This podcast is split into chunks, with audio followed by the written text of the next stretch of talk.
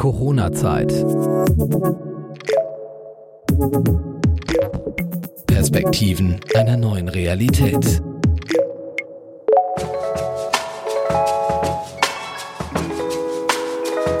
Neu und anders denken, manchmal aus Eigennutz und manchmal um anderen zu helfen, aber immer aus einem Mangel heraus. Es geht um freigesetzte Kreativität und darum, Lösungen zu finden. Herzlich willkommen zu einer neuen Episode der Corona-Zeit. Nach einer längeren Pause starten wir wieder mit einem sehr schönen Thema, wie ich finde. Es geht um Visionäre, Menschen, die die Welt ein Stückchen besser machen. Genannt werden sie in diesem Fall Kultur- und Kreativpilotinnen. Das Ganze im Rahmen eines Wettbewerbs und heute wurden die Gewinnerinnen bekannt gegeben. Aber der Reihe nach, denn erst möchte ich unsere Gäste vorstellen. Aus Magdeburg zugeschaltet ist Roxana Hennig von Remy VR. Ihr Startup hat sich darauf spezialisiert, Virtual Reality für Senioren anzubieten. Herzlich willkommen. Hallo, freut mich da zu sein. Dann ist mit dabei Alisa Hitzemann von BW Berlin, die zwischen Lockdown und Homeschooling für Kinder ein sehr besonderes Lernkartenspiel entwickelt hat. Hallo Alisa. Halli, hallo, ich freue mich da zu sein. Und ebenfalls aus Berlin ist Christoph Backes zugeschaltet vom U-Institut Unternehmerisches Denken und Handeln e.V. Er ist der Initiator der Kultur- und Kreativpilotinnen. Und auch an Sie ein herzliches Hallo. Hallo. Vielen Dank, dass ich dabei sein darf. Ich freue mich sehr über diese Runde. Ja, seit heute stehen die Gewinnerinnen 2021 fest und zwei haben wir heute hier. Herzlichen Glückwunsch erstmal.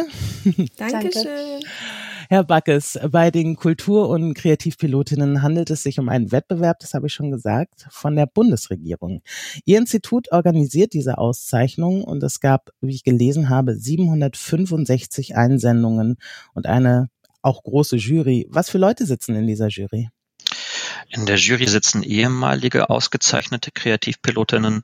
Da sitzen Menschen aus Ministerien, die das öffentliche Geld verwalten. Da sitzen UnternehmerInnen aus der Kultur- und Kreativwirtschaft, aber auch aus anderen Branchen.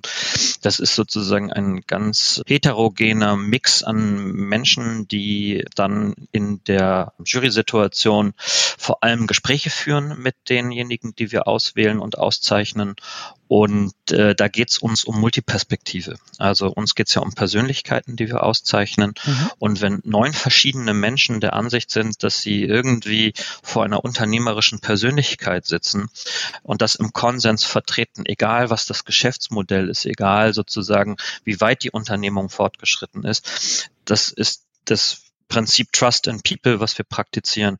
Und äh, die jetzigen Ausgezeichneten gehören sozusagen zu denen, denen wir unglaublich viel vertrauen und zutrauen. Sie haben mir erzählt, dass Sie diesen Wettbewerb seit zwölf Jahren durchführen. Unser Podcast beschäftigt sich ja mit der Veränderung in der Gesellschaft seit oder durch die Pandemie. Haben Sie denn eine Veränderung in den Einsendungen bemerkt? Ja, haben wir. Also die Kreativwirtschaft ist ja sowas wie das Transformationslabor der Gesellschaft.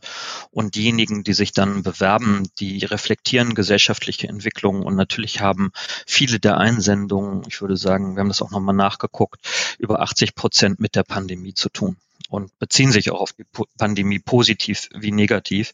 Grundsätzlich gilt für diejenigen, die sich bewerben, dass es so ein Spirit hat, dass es eher darum geht, so wie realistische Optimisten mit einer positiven Energie Dinge anzufangen und zu verändern. Und das spürt man ganz deutlich bei den Einsendungen dieses Jahr.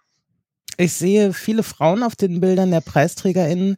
War das schon immer so oder gibt es auch da einen Wandel? Äh, da gibt es einen Wandel, das hat sich über die Jahre verstetigt. Ich glaube, als wir im ersten Jahrgang waren, waren wir so bei einem Männer-Frauen-Verhältnis von äh, ich glaube, 40 Prozent Frauen. Inzwischen sind wir, glaube ich, bei 70 Prozent äh, Frauen, die wir auszeichnen. Das ist für einen Gründerinnenwettbewerb eine sehr, sehr hohe Quote, weil Gründerinnen sich normalerweise auch gar nicht auf Auszeichnungen bewerben, so sehr wie ihre männlichen Kollegen. Aber das ist nicht das einzige Interesse, das wir haben. Wir versuchen auch den Anteil das sozusagen nicht von binären Personen auch zu stärken und zu steigern. Und da ist sicherlich auch bei uns noch Luft nach oben. Wir sprechen von Gewinnern. Was kann man denn bei Ihnen gewinnen? Welchen Anreiz gibt es überhaupt, sich bei Ihnen zu bewerben, bei diesem Wettbewerb? Also das ist jetzt eine bisschen paradoxe Konstruktion. Man kann sich vor allem sich selbst gewinnen im Netzwerk mit anderen, die sich selbst gewinnen, weil es ja um die Selbstentwicklung geht bei Unternehmer in, in dem Fall, ähm, weil man am Anfang steht, aber auch wenn man schon ein bisschen fortgeschritten ist. Und wir organisieren ein Peer Group Learning, wo es vor allem darum geht, sich in einer Gemeinschaft darin zu unterstützen, die vielen Unsicherheiten und Ungewissheiten, die auf dem Weg liegen, gemeinsam zu schultern und zu managen, auch wenn alle was sehr eigenes machen, ist die Situation sozusagen Wege zu gehen, die noch keiner gegangen ist, natürlich eine, die viele eint. Und da mhm. versuchen wir nicht nur sozusagen Peer Group Learning zu organisieren, sondern MentorInnen an die Seite zu stellen. Wir versuchen Zugänge zu organisieren, auch weil wir so eine der ersten Seed-Förderungen sind, natürlich Zugang zu schaffen in Netzwerke hinein, in politische Kontexte hinein, wo das, was die Menschen machen, auch gesehen wird und sie darüber eben auch äh, dann nicht nur immaterielle, sondern vielleicht auch materielle Unterstützung bekommen können. Und ist das begrenzt auf einen Zeitraum oder ist ja. man dann quasi in so einem Pool wie Alumni, sage ich mal? Also ähm, es hat sich in den zwölf Jahren herausgestellt, dass man sein Leben lang Kreativpilotin anscheinend ist. Mhm. Also das Netzwerk der Kultur- und Kreativpilotinnen ist jetzt, ich weiß gar nicht, auf über 400 Unternehmungen irgendwie angestiegen und die Gemeinschaft dieses Netzwerks ist hervorragend. Also man kann wirklich davon sprechen, dass das ein gelebtes Netzwerk ist, wo jeder jeden anrufen kann und Unterstützung erfährt und also man ist sozusagen jetzt ein Jahr lang äh, offiziell begleitet, aber es gibt auch jetzt von unserer Seite auch viel mehr Aktivitäten gezielt und aktiv ehemalige PreisträgerInnen einzubinden und ähm, sie zu aktivieren, noch ein bisschen mehr zu tun als das, was sie in der Vergangenheit getan haben. Und das war schon relativ viel, wenn sie unterstützen und supporten. Aber es gibt auch einen Wunsch danach, viel mehr Kooperation und Co-Creation-Prozesse zu organisieren und dem gehen wir im Moment nach. Ist das erschwert durch die ich sag mal, Social Distance Vorgaben. Das könnte ich mir vorstellen. Netzwerken lebt ja so wie die ganze Messeindustrie, sage ich mal, vom persönlichen Austausch. Die Leute brauchen auch einfach diesen Spirit, wollen das Gegenüber auch erleben sozusagen. Hat es viel verändert? Also es hat sicherlich ein bisschen was verändert, ähm, aber es hat auch an der einen oder anderen Stelle Erleichterungen gebracht, da wir ja eine bundesweite Auszeichnung sind. Mhm. Es ist so, dass ähm, die Reisekosten für digitale Treffen dadurch mhm. wegfallen und auch die Aufwendung, irgendwie sich in Zug zu setzen und irgendwo in ein ganz fernes Bundesland zu reisen. Das empfinden einige als eine extreme Erleichterung. Auch bei den Jurygesprächen, die dann eben nicht mehr live stattfinden, sondern digital, ist das für den einen oder anderen eine Erleichterung. Aber ich glaube, das ist eine sehr persönliche Präferenz. Also es gibt natürlich Menschen, die das bevorzugen, das digital zu machen. Es gibt andere, die das sehr vermissen, in einem persönlichen Austausch zu sein.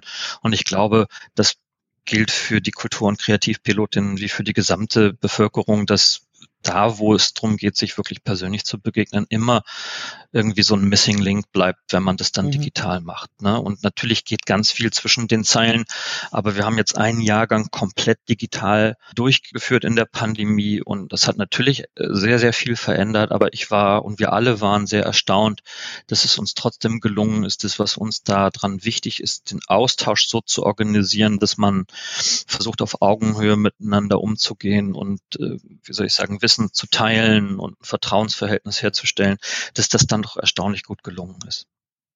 Das klingt toll. Roxana Hennig, wollen wir mal direkt ins Eingemachte gehen sozusagen. Jetzt ja. sind wir auch neugierig geworden, welche Erfindungen, sage ich mal, welche kreativen Prozesse da besonders ähm, ausgezeichnet wurden. Ich sagte schon eingangs, Sie bieten Virtual Reality für Senioren an. Sie ermöglichen ihnen eine virtuelle Reise, den Seniorinnen. Wie genau muss ich mir das vorstellen? Mhm, genau. Unser Motto ist Entspannen, Entdecken und Erinnern. Und äh, wir schicken sozusagen die SeniorInnen auf Reisen, komplett im virtuellen Raum, ähm, starten in einem virtuellen Wohnzimmer, suchen sich dann was entsprechend ihren Interessen aus und dann geht's mit einem Klick auch direkt schon los. Man braucht dafür eine VR-Brille und wir haben sozusagen die App dazu entwickelt, dass man wirklich ganz angepasst auf den Pflegebereich technisch mit ganz wenig Barrieren äh, direkt in die virtuelle Welt starten kann. Und wir haben ein großes Angebot an Filmen produziert. Da sind die verschiedensten Ziele dabei. Da kann es also entweder ganz weit weggehen, nach Asien, Afrika, nach New York, durch den Central Park, nach London Oder aber man entscheidet sich, Orte zu besuchen, die man selber noch kennt, zum Beispiel die Ostsee oder eben ein Spaziergang durch die Hauptstadt Berlin. Das heißt, äh, für jeden sollte entsprechend seiner Interessen und seiner Biografie was dabei sein. Und diese Reisen sorgen dann für sehr viele positive Emotionen. Die sind gleichermaßen geeignet für Menschen, mit demenziellen Erkrankungen oder auch mit körperlichen Einschränkungen. Und äh, wenn man dann also auf so einer Reise war, dann wirkt das noch sehr lange nach und man mhm. hat dann also äh, viele positive Gefühle, äußert sich, es kommen Erinnerungen wieder hoch, man tauscht sich darüber aus und ähm, ist dann also mal für einen Moment raus aus diesem Pflegealltag.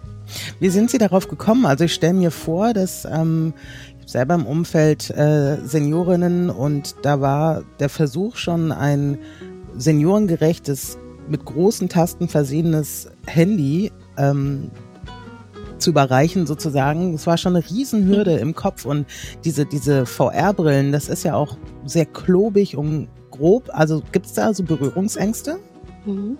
Das haben wir uns natürlich am Anfang auch gefragt. Ähm, tatsächlich ist die Idee aus ähm, meiner persönlichen äh, Erfahrung in der Familie heraus entstanden. Da mhm. ging es ähm, um meine Oma, die irgendwann ähm, eigentlich ähm, früher immer mit meinem Mann, der ist inzwischen verstorben, aber jetzt war ich nochmal in der sächsischen Schweiz und das sind dann eben die tollen Momente, für die wir das eigentlich auch machen. Wie sind Sie auf die Destination gekommen? Also wenn ich das richtig verstanden habe, haben Sie quasi ein Portfolio von Orten, die man aus dem man auswählen kann. Wonach haben Sie das ausgewählt? Mhm. Wir haben das ja in einem Netzwerk zusammen entwickelt, ähm, gemeinsam mit Pflegeexperten und Medienexperten und sind dann gestartet eigentlich mit einer kleinen Runde von Vorschlägen, die jetzt erstmal so die Evergreens abdecken, also bestimmte große Städte und bestimmte Naturerlebnisse. Und dann haben wir uns das Feedback aus den Einrichtungen direkt geholt und haben dann eigentlich gesprochen, was wären Wünsche und haben versucht, die sukzessive umzusetzen, wobei das auch nicht so ganz einfach ist, weil äh, diese 360-Grad-Aufnahmen mitunter doch komplizierter sind, als es es scheint und vor allem auch die mhm. Postproduktion dann mit diesen riesigen Datenmengen.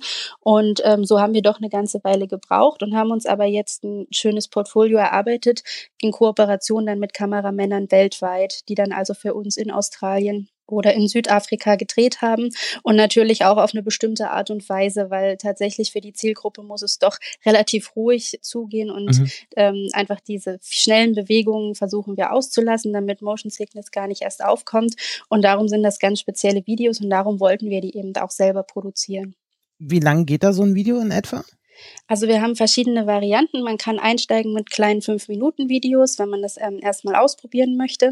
Das sind dann auch Videos, die sich zum Beispiel aufs Wetter oder auf verschiedene Farben oder Tiere beziehen. Mhm. Und dann haben wir unsere klassischen Ausflüge, die gehen zwischen 10 und 20 Minuten und die decken dann also alle schönen Orte innerhalb von einer Stadt ab. Da haben wir jetzt gerade ganz neu Rom und Paris gedreht und die werden dann also demnächst auch ins Portfolio kommen, sodass hoffentlich jeder was findet, was ihm gefällt. Wie setzt man das konkret um? Also verkaufen Sie jetzt diese Brillen samt App oder müssen Sie Pflegepersonal schulen, um damit umzugehen? Oder haben mhm. Sie ein Team und gehen da selber in die Einrichtungen rein? Wie muss ich mir das vorstellen in der Praxis? Mhm, wir haben da also wirklich ein Paket geschnürt, was fix und fertig ist. Das besteht aus dem Headset, aus unserer äh, virtuellen Wohnzimmer-Applikation und natürlich dem Filmprogramm. Und das versenden wir, also das gibt es schon, das kann man bei uns ähm, auf der Website kaufen.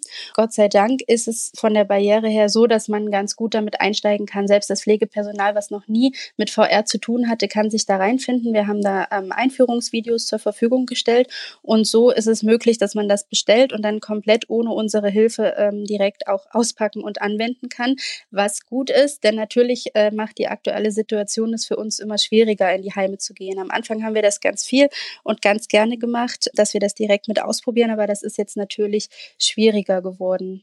Das wäre jetzt meine nächste Frage gewesen, nämlich inwieweit haben jetzt Lockdown und auch die Isolation älterer Menschen eine Auswirkung auf ihre Arbeit? Mhm. Also wir sind ja Ende 2019 nach einem Jahr Entwicklungszeit dann gestartet und waren da wirklich frohen Mutes, hatten auch ganz tolle Termine in den Seniorenheimen. Da war zum Beispiel ein Herr, der hat gesagt, seine Tochter ist Englischlehrerin und die fährt mit der Klasse immer nach London. Er war da noch nie. Jetzt hat er das bei uns äh, als virtuellen Film geguckt und jetzt kann er sich mit ihr ja mal über London austauschen, weil jetzt hat er auch eine Vorstellung. Es waren also wirklich immer ganz tolle Begegnungen in den Seniorenheimen. Die sind dann abrupt geendet. Ähm, das ist klar, gerade zu Beginn mhm. der Pandemie war das ja so eine Art Schockstarre, in die vor allem auch die Einrichtungen verfallen ist. Und das ist, war uns auch völlig klar. Also das haben wir auch natürlich gar nicht irgendwie dann vorangetrieben, weil klar war, die haben jetzt erstmal andere Sorgen. Die müssen sich jetzt erstmal um ganz elementare Sachen kümmern und um die Sicherheit. Und als sich das dann ein bisschen gelegt hatte, haben wir aber schon gemerkt, dass ähm, auch das Bedürfnis natürlich da ist, den Senioren, mhm. die ja jetzt noch mehr in Isolation leben, noch weniger Abwechslung haben, ähm, irgendwas bieten zu wollen. Und da sind dann die Einrichtungen, also nachdem der erste Schreck überwunden war, auf uns zugekommen und waren da sehr offen für neue Ideen, um einfach dann äh, diesen Alltag, der jetzt noch bedrückender geworden ist, etwas lebendiger gestalten zu können. Und so ist jetzt auch die aktuelle Situation, dass wir also da in Austausch mit den Einrichtungen sind und dass sie das sehr gerne nutzen, um mit den Senioren was zu erleben. Herr Backes, was hat Ihnen denn so gut an Remy VR gefallen? Warum hat Frau Hennig zu Recht diesen Preis bekommen? Also sie hat zu Recht diesen Preis bekommen, aber nicht, weil mir persönlich was gefallen ist, sondern weil sie die neuen Jurymitglieder mhm. überzeugt hat. Und das hat sicherlich damit zu tun, dass was sie macht, äh, eine unglaubliche Relevanz hat und einen Impact hat. Also da ist ein gesellschaftlicher Aspekt drin und ganz bestimmt auch das Element, dass sie das aus einer persönlichen Betroffenheit ne, sozusagen mhm. angefangen hat. Das ist häufig ein Element, ähm, das bei uns zu finden ist, dass Menschen aus einer, einem Mangel, den sie sehen oder eine mhm. Lücke, die sie identifizieren oder eine andere Perspektive auf das immer Gleiche plötzlich sagen, das sehe ich jetzt und das muss gemacht werden. Und das ist dann immer sehr überzeugend. Ist das charakteristisch für die Einsendungen, dass quasi grundsätzlich aus einem Mangel heraus was Neues, was ich am Eingang gesagt habe, was Neues entsteht, weil die Leute einfach merken, hier fehlt was, was das Leben verbessern könnte? Also in der Innovations- und Unternehmerinnenforschung ist es tatsächlich ein Thema, dass man sagt, das sogenannte User Entrepreneurship, mhm. das sind eben die Menschen, die feststellen, hier fehlt was und dieses dann einfach machen und das Zweite, was es gibt, ist eben, dass unzufriedene Kundinnen häufig sozusagen der Innovationsauslöser sind. Also mhm. nicht die Innovationslabore der Firmen, sondern eigentlich, dass die Kundinnen unzufrieden sind und merken, wir müssen eigentlich mal hier was tun und daraus entsteht dann die Innovation. Und selbst das in die Hand nehmen und nicht warten genau. darauf, dass Unternehmen das erkennen.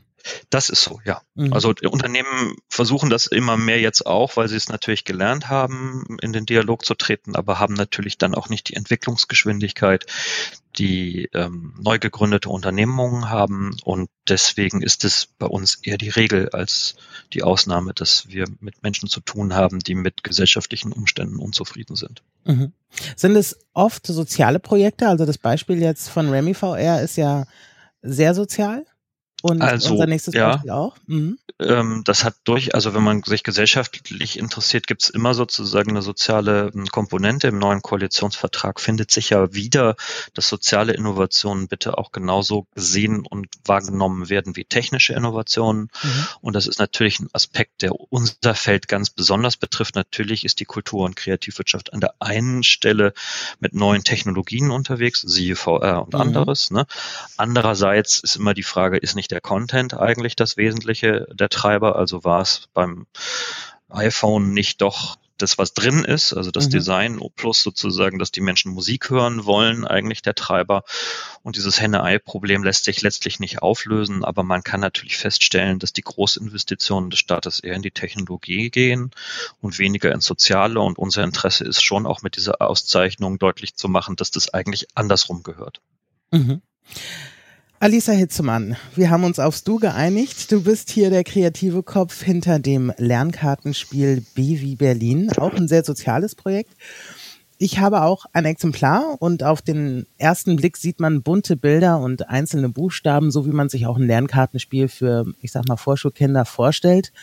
Doch mhm. unter beispielsweise P sieht man dann keinen Panda oder einen Papagei oder was man meint, was ein Kind besonders gut assoziieren kann. Auf der Karte sieht man dann sehr unterschiedliche Menschen, verschiedene Hautfarben, verschiedene Typen, die Plakate und Schilder, hoch, äh, Schilder hochhalten und darunter steht Protest. Das ist ja schon sehr politisch. Wie bist du darauf gekommen, diese Art von Lernkarten zu machen? Hallo, erstmal danke, dass ich da sein darf heute. Ähm, ja, genau, bei uns steht das P für Protest, weil ähm, ich habe ein ABC-Lernkartenspiel, ein ABC-Lernkartenset entwickelt. Mhm.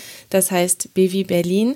Und Ähm, da geht es darum, dass die Kinder eben nicht nur das Alphabet lernen, sondern auf spielerische Art und Weise auch das Alphabet lernen, aber vor allem auch Berlins Geschichte, spannende Geschichte und vielfältige Kultur entdecken.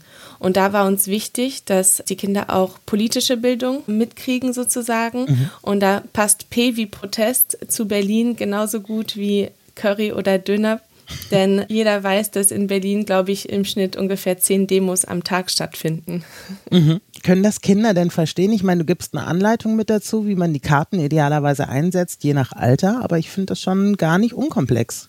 Ja, auf jeden Fall. Also wir haben uns äh, darauf geeinigt, dass die ungefähr ab drei Jahre anzuwenden sind, die Karten. Man mhm. kann unterschiedliche Sachen damit machen. Also man kann die auch ganz äh, normal, wie man ein Bilderbuch betrachten würde, betrachten, da die Illustrationen sehr bunt sind und es auf jeder einzelnen Karte sehr, sehr viel zu entdecken gibt. Das mhm. heißt, man kann sie einfach benutzen, um sozusagen den Wortschatz zu erweitern, um verschiedene Geschichten sich auszudenken dazu. Oder man kann eben mit älteren Kindern dann auch schon ganz bewusst bestimmte bestimmte politische Themen angehen, ob das P wie Protest ist oder W wie Wende oder eben auch L wie Luftbrücke. Mhm. Wir haben die so kreiert, die Karten, dass ungefähr die Hälfte der Begriffe, das sind ja 26 von A bis Z, die Hälfte der Begriffe sind welche, die jedes drei-, vierjährige Berliner Kind schon mal gehört haben sollte oder schon kennt. Und die andere Hälfte sind eben Begriffe, die man sozusagen durch die Lernkarten dann erst lernt. Und wie bist du darauf gekommen, diese Karten zu machen? Genau. Also ich bin ähm, Afrodeutsche, ich bin Mutter von zwei Kindern und ähm, wäre Corona nicht passiert, dann wäre ich gar nicht auf die Idee gekommen. Denn die Idee ist dadurch entstanden, dass ich äh, plötzlich zu Hause mich befunden habe mit den zwei Kids im Homeschooling und im Lockdown. Mhm. Das war im Februar äh, 2020, letzten Jahres. Ich war alleine mit den zwei Kindern und musste sozusagen mir irgendwas ausdenken, wie ich sie den ganzen Tag entertainen kann zu Hause mhm. und auch das Homeschooling machen, natürlich mit meinem Sohn, der in der Schule Schule war und noch immer ist. Da war die kleine Schwester da und sie äh, geht noch immer in die Kita, aber sie wollte auch Hausaufgaben machen. Sie wollte auch lernen auf einmal. Natürlich, sie hat sich ja auch gelangweilt ne, und hat ihre ganzen Freundinnen und so weiter vermisst. Und da habe ich mir gedacht, gut, dann bringe ich ihr das Alphabet bei und bringe ihr bei, wie sie ihren Namen schreiben kann. Das ist ja so ein erstes Erfolgserlebnis, glaube ich, für jedes mhm. kleines Kind, wenn man auf einmal seinen eigenen Namen schreiben kann und das dann überall drauf schreibt. Und so bin ich darauf gekommen, dass ich ihr das Alphabet beibringe und habe geschaut, was ich zu Hause habe habe. Ich hatte. Ganz kurz, also, wie alt ist sie? Oder war sie zu dem Zeitpunkt? Ja, sie war drei Jahre alt. Ah ja. Genau. Richtig, sie war drei Jahre alt und sie wollte eben dann das ABC lernen, das Alphabet lernen. Und ich hatte zu Hause in der Küche so ein großes Lernposter. Das kennen bestimmt viele auch aus, aus den Kitas oder man mhm. hat es eben auch zu Hause im Kinderzimmer. Und da steht dann zum Beispiel A und äh, da ist ein Affe und dann E, ein Elefant und so weiter. Und das ging dann bei den Tieren, die sie schon kannte, ziemlich gut. Aber es gab dann auch sehr viele Tiere, wo sie irgendwie gar nicht wusste, was sie damit anfangen sollte. Zum Beispiel das Y wie Jack oder das N wie Nachtigall oder das Q wie Qualle. Und dann habe ich mir irgendwie darüber Gedanken gemacht, dass das ja eigentlich gar keinen Sinn ergibt mit irgendwelchen exotischen Tieren, die Berlin, das Berliner Kind noch nie gesehen hat. Sogar Z mhm. wie Zebra hat man vielleicht höchstens mal im Zoo gesehen.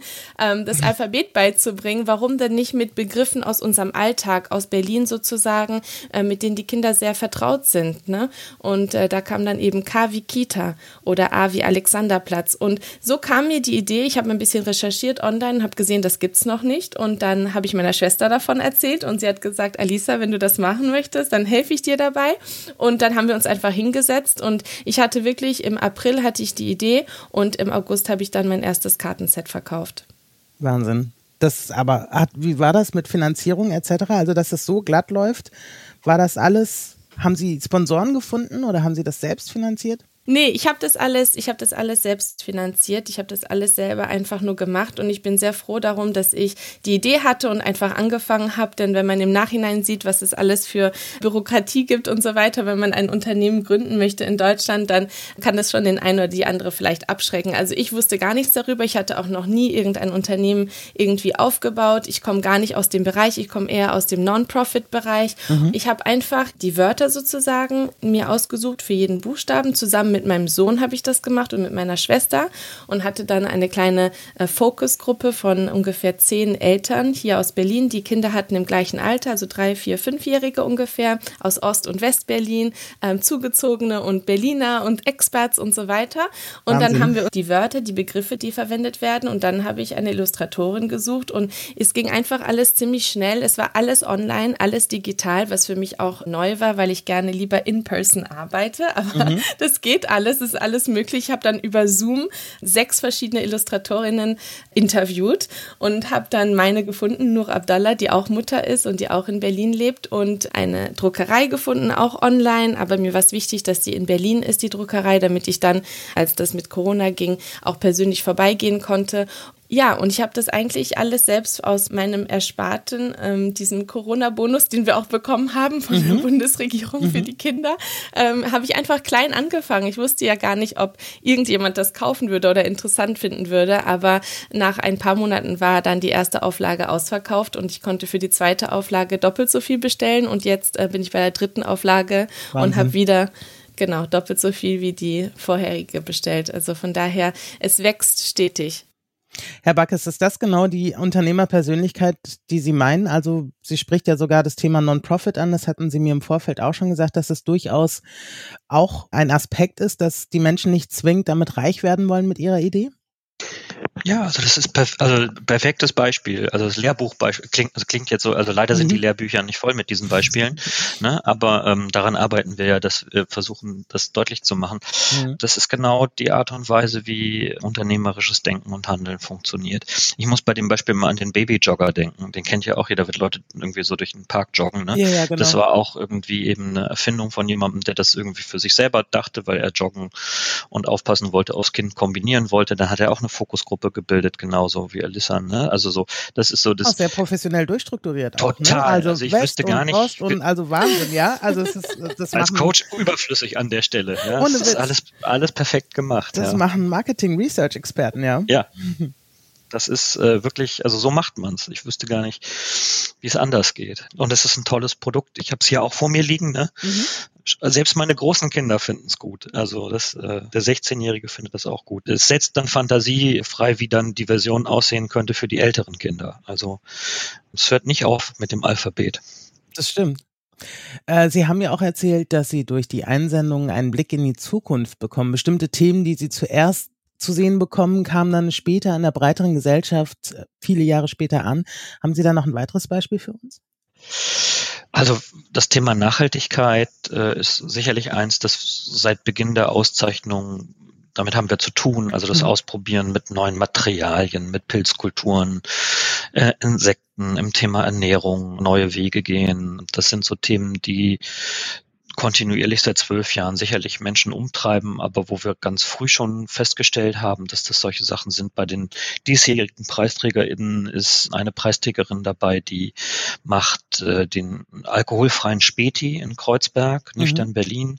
Und das ist natürlich auch so ein Trend, der in der Spitzengastronomie schon zu sehen ist oder an der einen oder anderen Stelle, so wie Veganismus, ne, wo klar ist, wir sind eine durchalkoholisierte Gesellschaft und mhm. es gibt einen Wunsch nach Nüchternheit oder nach äh, alternativen Formen des Geselligseins und äh, sich Betrinkens eben mit nicht alkoholischen Getränken. Und das ist sowas, was sich dann früh bei uns zeigt, ne? dass es öfters so Einreichungen gibt, die in so eine ähnliche Nähe gehen. Und wir machen das tatsächlich zum ersten Mal professionell mit einer Agentur The Third Wave. Das ist ein mhm. Zukunftsforschungsinstitut, die haben anonymisiert sämtliche Einreichungen, die wir dieses Jahr hatten, gescannt und geguckt nach verschiedenen Mustern und Spots und da sieht man eben tatsächlich, dass dieses Thema Transformation der Gesellschaft ins Soziale hinein, in soziale Innovationen ganz, ganz stark, zumindest bei den Einreichungen, die wir haben, sich widerspiegelt. Da würde ich gleich nochmal drauf zurückkommen, aber Sie haben jetzt auch so ein bisschen Stichwort gegeben. Äh, Frau Hennig, wie ist denn die Resonanz auch beispielsweise beim Pflegepersonal, was diese Brillen betrifft. Also ich könnte mir vorstellen, dass es, Sie sagten ja auch eigentlich, man kennt es aus der Gaming-Szene, ich selber habe auch noch nie eine VR-Brille in der Hand gehabt, geschweige denn auf den Augen. Weckt das so ein bisschen die Neugier? Könnte es sein, dass da auch die VR-Brille in, in zehn Jahren in jedem Haushalt liegt? Hm.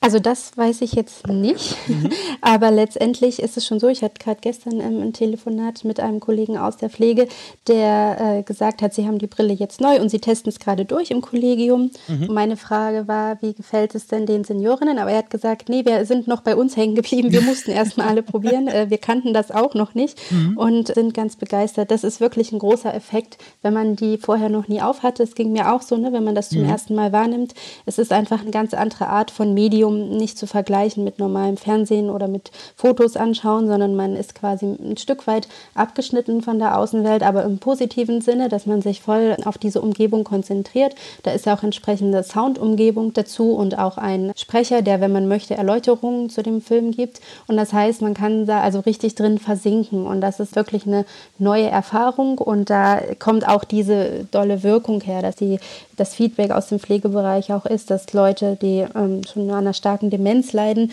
und mhm. wenig Reaktionen zeigen, dann doch reagieren, wenn dann so ein Elefantenrüssel ganz nah kommt oder mhm. solche Begegnungen stattfinden. Und natürlich erfreut das dann auch das Pflegepersonal, dass auch für die eine gewisse Abwechslung ist und ein Ansporn, neue Sachen in ihren Berufen auszuprobieren und einzusetzen.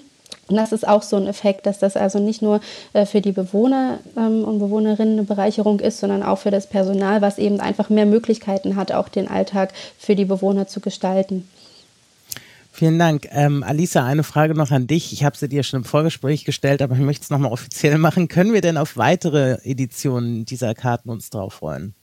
Ja, auf jeden Fall. Wir kriegen diese Frage jede Woche. Mhm. Ich habe ja eine sehr aktive und engagierte Instagram-Community, muss ich dazu sagen. Also für jede neue Entrepreneurin, also eine neue Unternehmerin, mhm. das Instagram ist so wichtig, Social Media ist so wichtig und ist in der Pandemie jetzt in Corona-Zeiten noch viel wichtiger geworden. Wir haben noch nie Werbung geschaltet, sondern alle auch B2B-Kundinnen sind, also unsere Buchhandlungen mhm. und unsere Spielwarenhändlerinnen und Concept Stores und so weiter sind auf uns zugekommen, weil sie uns auf Social Media entdeckt haben, auf Instagram. Und ja, ich äh, entwickle mein Produkt weiter oder meine Produkte weiter zusammen mit meiner Instagram-Community, mit mhm. meinen Fans auf Instagram und die sagen mir dauernd, was sie für neue Produkte sich wünschen von mir. Das sind nicht nur äh, Malbücher, Puzzle, Memory-Spiele und so weiter, sondern eben auch andere Städte. Da mhm. ist H wie Hamburg ganz oben auf der Liste. Welchen das wird Fan am von, ja? meisten, genau, da wird am meisten nachgefragt aus allen deutschen Städten. Und ich bin mir noch nicht sicher, ob ich das erweitere auf andere deutsche Städte oder eben auch international andere Hauptstädte. Aber es gibt sehr viele Möglichkeiten, das Konzept sozusagen mit anderen Themen zu erweitern. Wunderbar. Herr Backes, ich wollte jetzt nochmal auf diese Analyse von Third Wave eingehen, weil ich fand das sehr spannend, weil Sie mir das auch schon im Vorgespräch gesagt haben. Die Studie läuft noch, haben Sie mir gesagt, aber es gibt ja schon erste Erkenntnisse, von denen Sie uns erzählen können. Was fällt besonders auf bei den Einsendungen? Also ich spoiler das jetzt, ne, weil mhm. die Kolleginnen und Kollegen das natürlich erst äh, demnächst veröffentlichen. Das wird auch frei zugänglich äh, sein für alle. Aber ich glaube sozusagen, dass ähm, Thema für uns ist zumindest, dass die Kultur- und Kreativwirtschaft wie so ein Brennglas zeigt, welche Transformationsthemen die Gesellschaft im Moment umtreibt. Da gibt es so große Narrative, ne? das Zeitalter der Pandemien betrifft viele Leute, die sich wirklich Gedanken machen. Das Thema mentale Gesundheit ist darin ein Thema. Das Thema Nachhaltigkeit eben nicht nur ähm, als ein Thema, das uns umtreibt, sondern dass es ziemlich schwer wird, ne, den Weg mhm. dahin zu gehen in Bezug auf Klimaherausforderungen. Das Thema Teilhabe und Inklusion ist ganz prominent als ein Thema, mit dem wir uns auseinandersetzen müssen und werden. Und insgesamt ist sozusagen tatsächlich die Antwort der Einreichungen immer sehr unternehmerisch, so wie wir das jetzt auch gerade von den PreisträgerInnen hören, einfach machen, ne? loslegen mhm. ähm, und eine Antwort finden und äh, versuchen sozusagen navigieren beim Driften ne? Mhm. Ähm, und nicht irgendwie den großen Masterplan zu entwerfen, sondern die großen Themen mit kleinen Lösungen bereichern. Das sind sicherlich so Themen, die uns umtreiben, die da als Erkenntnis drinstecken. Wie valide diese Trendaussagen sind, das sagen uns ja Zukunftsforscher auch. Wir werden das wahrscheinlich jetzt beim 13., 14. und 15. Jahrgang auch wieder machen, um zu gucken, was sind da so Themen, die ähm, überraschend kommen. Ein Thema, das uns total überrascht hatte, ist, die analysieren dann nur verschlagwortungsmäßig alle Wörter mhm. ne, und gucken, was ist das meistgenannteste Wort. Mhm. Und das war bei allen Einreichungen das Wort Kind. Und das hat uns mhm. natürlich irgendwie überrascht, dass wir gesagt haben, interessant. Ne? Das hätten wir jetzt nicht vermutet. Wir hätten gedacht, Geschäftsmodell oder mhm. Zukunft oder sowas. Ne? Aber, Was leiten Sie daraus ab? Ja, also das, ähm, die Zukunft-Thematik tatsächlich bei vielen auch damit zu tun hat, dass sie das Angebot, das sie machen, an Kinder adressieren oder mhm.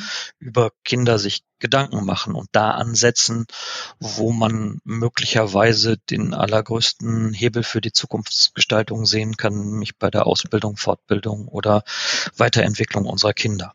Aber ist da die Conclusio, dass da vielleicht der größte Mangel auch in der Gesellschaft herrscht? Das könnte im Gegenzug eine Conclusio sein. Also mhm. das, was Lisa eben ja auch gerade erzählt hat, ich habe auch zwei Kinder und die Pandemie und Kindsein in der Pandemie ist eine mhm. interessante Herausforderung, insbesondere was Schule betrifft. Mhm. Und manchmal habe ich das Gefühl, Schule, es gibt ganz, ganz tolle Lehrerinnen und tolle Schule. Ich will jetzt nicht so ein allgemeines Bashing mhm. machen, ne, aber es ist schon so, dass die Schule sich als Organisationsform seit meiner Schulzeit nicht wirklich mhm. so weiterentwickelt hat, dass man den Eindruck hat, man könnte von Weiterentwicklung sprechen. Mhm. Ja, kann ich als Mutter von zwei Kindern bestätigen, den Eindruck. Und ja. ich meine, dieser Wettbewerb ist ja von der Bundesregierung. Was passiert mit diesem Erkenntnisgewinn? Ja, das ist jetzt ja eine neue Bundesregierung, die mhm. wir jetzt haben. Und unser Versuch ist natürlich, diese Erkenntnisse an die Multiplikatoren und EntscheidungsträgerInnen heranzubringen, ihnen zu sagen, guck mal, das ist eine valide Datenbasis. Ähm, mhm. Also es gibt ja zum Beispiel bei der Bundesregierung die Technologiefolgenabschätzung. Ne? Das ist ein mhm. Referat, die versuchen, jede neue Technologie abzuschätzen. Was bedeutet das für das Innovationsgeschehen?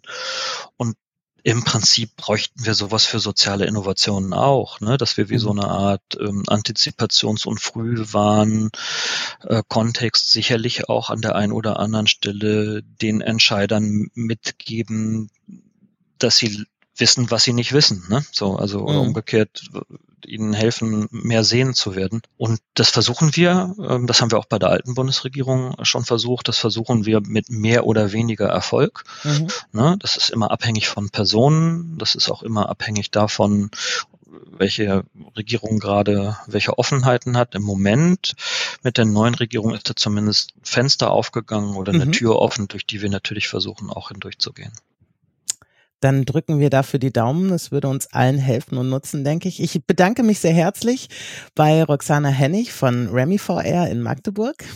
Vielen Dank. Alissa Hitzemann aus Berlin und Christoph Backes, Vorstandsvorsitzender Dankeschön. des U-Instituts aus Berlin. Vielen Dank fürs Mitmachen.